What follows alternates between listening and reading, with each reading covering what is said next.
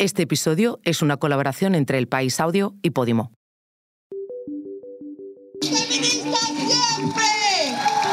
Yo creo que la mayor estabilidad que puede manifestar un gobierno es justamente tener la capacidad de llegar a acuerdos en materias tan estratégicas y tan importantes como es la reforma de las pensiones.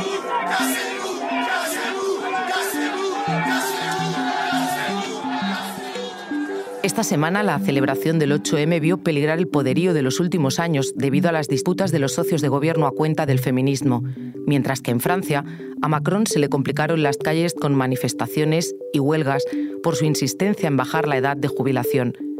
Precisamente el retiro de los españoles ha sido otro de los temas que ha marcado la actualidad en España, después de que el ministro de Seguridad Social, José Luis Escribá, anunciara que ha llegado a un pacto con Bruselas y los socios de gobierno para reformar las pensiones. Es sábado. Soy Silvia Cruz La Peña.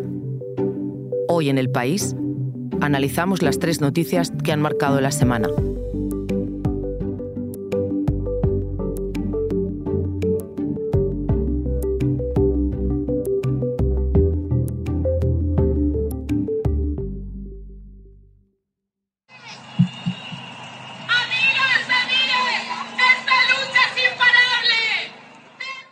Miércoles se celebró el 8 de marzo, Día Internacional de la Mujer. También fue el quinto aniversario de la huelga masiva que paralizó nuestro país. Pero los ánimos durante los días previos eran muy distintos a los de aquel 8 de marzo de 2018. Uno de los motivos fue la división. En capitales como Madrid, Valencia, Alicante o en algunas ciudades de Asturias hubo dos marchas, una a favor de la ley trans y otra que se autodeclaraba abolicionista, es decir, crítica con esa ley. En otras capitales como Barcelona, Zaragoza o Málaga hubo una única marcha. Pero la calle aguantó el pulso. En Madrid, según las organizadoras de la marcha más multitudinaria, la que estaba a favor de la ley trans, hubo 700.000 asistentes. La policía lo rebajó hasta 30.000, pero más allá de los números, una de las imágenes de la jornada fue la fuente de Cibeles repleta de feministas. Es decir, una imagen de éxito. ¿Por qué se temía entonces que pudiera flojear la manifestación del 8M? Porque a la división en las calles se sumó esta semana la escenificación más explícita de la distancia abierta entre los socios de gobierno a cuenta del feminismo. De las decisiones judiciales de bajadas de penas, yo creo que esa respuesta debería ser una respuesta unitaria del Gobierno y de la mayoría feminista de esta Cámara, pero el Partido Socialista no ha querido el acuerdo, ha preferido darse la mano del Partido Popular. Estamos cansadas de sus peroratas, señorías de Unidas Podemos. Dejen la hipérbole y háblenos de soluciones. Esa respuesta de la diputada Andrea Fernández a la ministra de Igualdad, Irene Montero, fue solo uno de los reproches que se han hecho esta semana a los socios de Gobierno y lo hicieron el martes, en la sesión donde el PSOE presentó su propuesta para reformar la ley del solo sí es sí, con la que pretende volver a subir las penas a los agresores sexuales. PP, PNV, Ciudadanos y PDCAT la apoyaron. Vox se abstuvo. IRC y EH Bildu la rechazaron. También Unidas Podemos, de manera que los socios de gobierno no votaron juntos esta vez. Montero ha pasado una de las semanas más difíciles de su mandato, la falta absoluta de consonancia se escenificó en una foto, la de la ministra sola en la bancada del Ejecutivo, al menos hasta que llegó su compañera de partido, Ione Belarra. Ningún ministro socialista quiso sentarse durante la votación junto a ellas. Es la enésima crisis entre los socios de gobierno, por eso es difícil ver qué tiene de diferente, así que le pregunté a mi compañera Anabel Díez, corresponsal en el Congreso del país. La coalición de gobierno sale herida de muerte. No es exagerado poder hacer esta apreciación después de que en el Congreso de los Diputados se viviera el enfrentamiento más duro que ha tenido esta forma de gobierno en España, después de que las ministras de Podemos y sobre todo sus portavoces parlamentarias equipararan a su socio de gobierno mayoritario, el PSOE, como fascistas, poco más se puede decir. Lo que hay es un puñado de fascistas que pretenden volver al silencio y a la culpa. Anabel también indicó que además de la dureza empleada entre los socios, otro de los factores que hace más grave esta crisis es que la legislatura se está acabando. Pero en una coalición que es nueva y pionera en la historia de la democracia, no hay nada fácil de predecir. ¿Pero van a romper?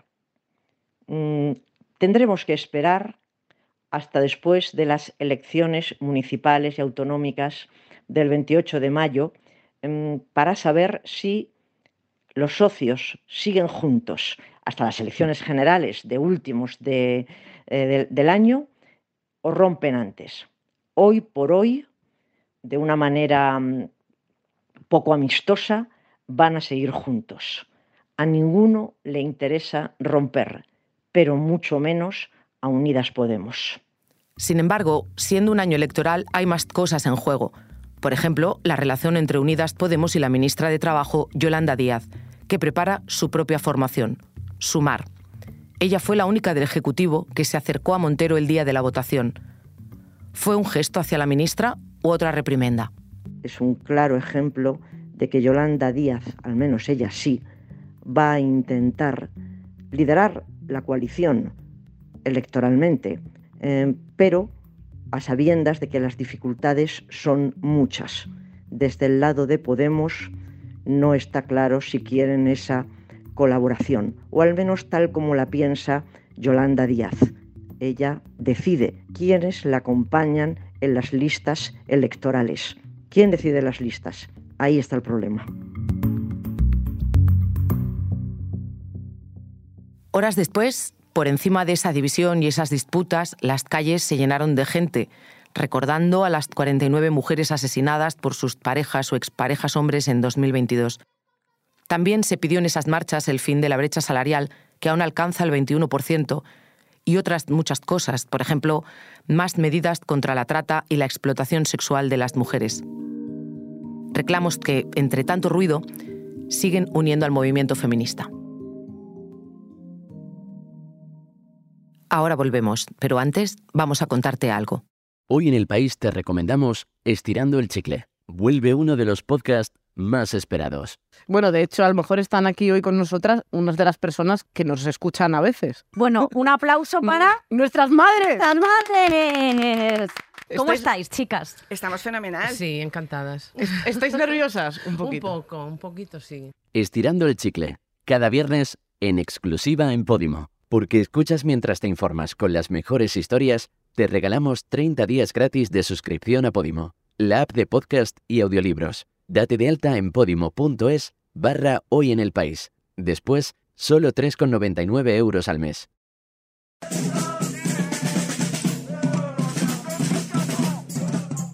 Esta semana el gobierno francés ha sido noticia por partida doble. Por un lado, anunció un acuerdo con las grandes cadenas de alimentación para bajar la cesta de la compra, pero frenar las consecuencias de la inflación no basta para calmar el otro foco social e informativo, el de las protestas que desde hace semanas sacuden las calles de Francia. El motivo es la reforma de las pensiones que pretende hacer el gobierno de Emmanuel Macron, por la que subiría la edad de jubilación de 62 a 64 años. Esta semana los paros para protestar en el metro, ferrocarriles, refinerías, educación, industria metalúrgica y algunos otros sectores han ido un paso más allá. Más de 300 manifestaciones recorrieron el país y demostraron la fuerza de los movimientos sociales. Pero Macron insiste en su postura. Su argumento es que el aumento en la edad de jubilación es necesario para equilibrar las cuentas públicas debido al envejecimiento de la población. Sí, Hola, Marc, ¿cómo estás? Hola. Aquí Marc Bassets es el corresponsal en París del periódico y le llamé para que me explicara qué hay de nuevo en estas protestas. Marc, la intención de los manifestantes era paralizar Francia. ¿Lo han conseguido? No lo han conseguido ni de lejos. El país eh, funciona. Hay lo que aquí se llama perturbaciones y que afectan a la vida cotidiana de millones de franceses. Donde se ve más claramente son los transportes públicos. Los sindicatos eh, quieren prolongar su lucha eh, hasta que Macron les escuche, en realidad hasta que Macron retire la reforma o por lo menos retire el punto esencial que es el aumento de la edad de jubilación. En estas manifestaciones, Marc, en las que tú has estado, ¿hay algún perfil concreto o estamos hablando ya de un movimiento más transversal? Es interesante la sociología de las manifestaciones contra la reforma de las pensiones.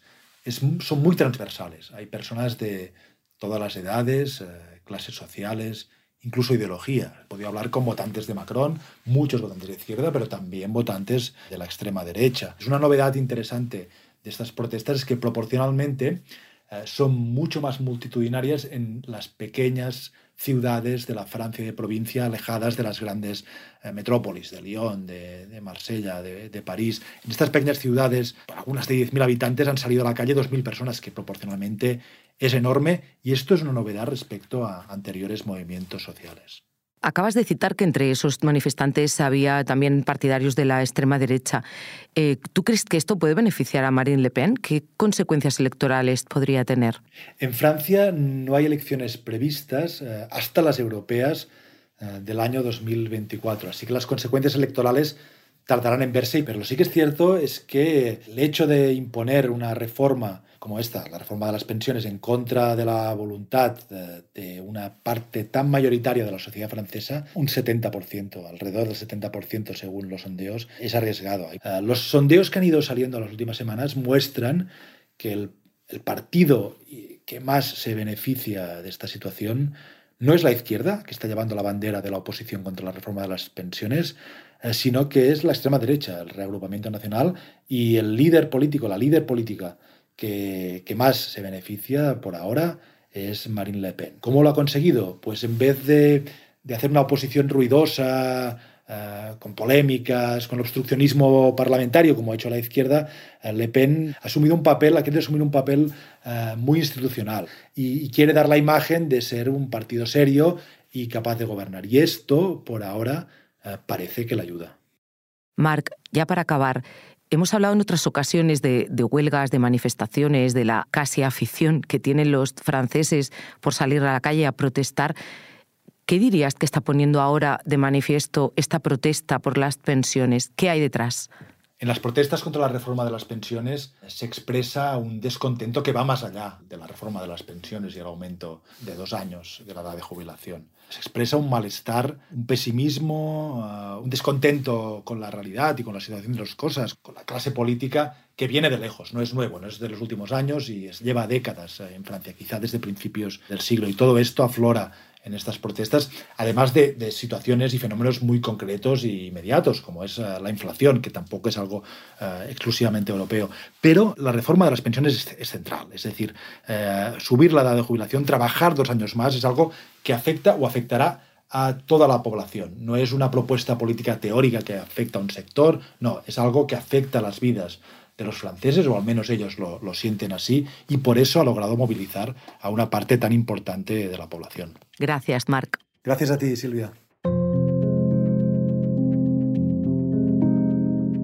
Y de Francia a España, también para hablar de pensiones, pues el viernes el ministro de Seguridad Social, José Luis Escriba, informó de que tras meses de bloqueo el gobierno había llegado a un acuerdo con Bruselas para reformar el sistema de pensiones español. ¿Tendría algo que ver la conflictividad del país vecino con un anuncio que llevábamos meses esperando? Le pedí a mi compañero de Economía, Emilio Sánchez Hidalgo, que se pasó el día de rueda en rueda de prensa, que contestara esta y otras dudas. Seguro que eso es uno de los factores que también en la Comisión Europea, en Europa, eh, pues están viendo. Y seguro que no quieren quedar como los culpables de, que está habiendo retrocesos en los derechos de las clases trabajadoras. Es decir, el ministro Escribá ha puesto el acelerador y para ello ha tenido que ponerse de acuerdo también con su socio de gobierno y con los agentes sociales. Así que había una conexión con Francia, aunque la situación de las pensiones en un país y otro es distinta. Aquí la clave no es la subida de la edad de jubilación, sino algo más peliagudo, el periodo de cómputo, es decir, los años trabajados y cotizados que sirven para calcular cuánto se cobra de pensión. Todo está pendiente de confirmar todavía y sujeto a cambio. Por ejemplo, a la hora de cerrar este podcast, el ministro no se había reunido aún con la patronal ni los sindicatos, pero sin duda es un paso importante que determinará cómo vivirán los pensionistas del futuro, pensionistas que ahora mismo deben tener tantas preguntas como yo. Emilio me dio algunas claves. ¿En qué consiste esta reforma? Es la modificación del periodo de cómputo. El periodo de cómputo actual eh, en el sistema de pensiones español es de 25 años, es decir, se cogen 25 años de la trayectoria laboral de la persona, los últimos 25 años, y sobre esos 25 años se calcula la cuantía de la pensión inicial. ¿Qué es lo que dice la teoría? Que cuanto mayor es ese periodo, menor eh, acaba siendo esa pensión, porque al inicio de nuestra carrera laboral lo normal es que cobremos menos. El planteamiento inicial de la Seguridad Social del ministro José Luis Escribá era aumentarlo a 30 años y poder excluir los dos de menor cotización. Esto eh, no lo querían aceptar eh, los socios del Ejecutivo ni tampoco los socios parlamentarios y la solución a la que se ha terminado llegando es una solución dual. ¿Qué es la solución dual? Lo que van a poder hacer los pensionistas durante los próximos 20 años es elegir entre quedarse en el sistema actual de 25 años o eh, un sistema de 29 años donde se van a poder excluir los dos años de peor cotización. ¿A quién va a beneficiar más? Hay medidas que se contemplan como una subida importante, sustancial de las pensiones mínimas y también de las pensiones no contributivas. Justo estos dos colectivos son los que más beneficiados podemos decir que se ven con esta reforma, al igual que también las mujeres, eh, porque se va a reforzar los eh, instrumentos para cubrir las lagunas de cotización y las mujeres son las que más tienen estas lagunas porque son las que se siguen encargando más de los cuidados, las que tienen más jornadas parciales, las que tienen más excedencias, las que hacen más pausas en su trayectoria laboral para cuidar. ¿Qué supondría esto para las arcas del Estado? Ahora mismo España se está gastando en torno a un 12% de su Producto Interior Bruto en pensiones. Con este nuevo sistema pasaríamos a un 15%. Y lo que es lo importante, algo que tenemos que asumir, es que vamos a un envejecimiento de la población, nuestra edad media va aumentando y esto supone un desafío para el sistema y para el coste que supone la arquitectura de las pensiones. La clave de la reforma lo que se busca es conseguir más ingresos, o sea, que entre más cotización en la seguridad social. ¿Cómo se consigue eso? La medida más importante es el aumento de las bases máximas, ahora mismo, eh, aparte de las personas que cobran en torno a 4.000 euros al mes, por encima de esa cifra eh, ya no siguen cotizando. O sea, se cotiza por esos 4.000, por esos primeros 4.000 euros. Pues a lo que se camina es hacia un aumento de esas bases máximas, que eso va a conducir a un aumento muy importante de los ingresos de la seguridad social. Y a esto además eh, tenemos que añadir un complemento de solidaridad, complemento de solidaridad para esas rentas altas y de esta forma cree el Ejecutivo y parece que Bruselas eh, también lo estima de esta forma, es sostenible el sistema de pensiones español. ¿Va a aceptar la COE ese aumento en las bases de cotización? Por fuentes de la negociación lo ven muy difícil, o sea, ven bastante complicado tema del aumento en las cotizaciones, que supone un aumento de los costes laborales para las empresas, ven muy difícil que la patronal pueda formar parte de este acuerdo. En la misma línea, también es muy difícil con la misma lógica que entre el Partido Popular, pero bueno, ya veremos. ¿Qué va a hacer falta ahora para que se apruebe? El Gobierno va a dar de margen más o menos hasta el martes a los agentes sociales para que estudien la propuesta, eh, para que los empresarios y los sindicatos puedan leer con detalle los papeles que eh, el Ministerio de Seguridad Social va a poner encima de la mesa. Después de esto, el miércoles será cuando eh, presente Escriba este nuevo modelo ante el Pacto de Toledo y después el siguiente paso será que vaya al Consejo de Ministros. Lo que ya sabemos es que se va a aprobar por Real Decreto Ley y después tendrá que ir al Congreso. Una previsión que podemos hacer es que si los sindicatos dan el ok a esta reforma, también la vayan a dar los partidos de izquierdas que suelen pactar con el Ejecutivo, que lo de Esquerra, que lo de Bildu. Así que ya veremos lo que pasa, siempre puede haber sorpresas, pero lo normal es que no haya problemas a nivel parlamentario. Este episodio es una colaboración entre El País Audio y Podimo. Lo hemos realizado Dani Sousa, Belén Remacha, Bárbara Ayuso y yo, Silvia Cruz La Peña, que también lo he dirigido. El diseño de sonido es de Nacho Taboada. La edición de Ana Rivera. Esto ha sido Hoy en el País, edición fin de semana. Mañana volvemos con más historias. Gracias por escuchar.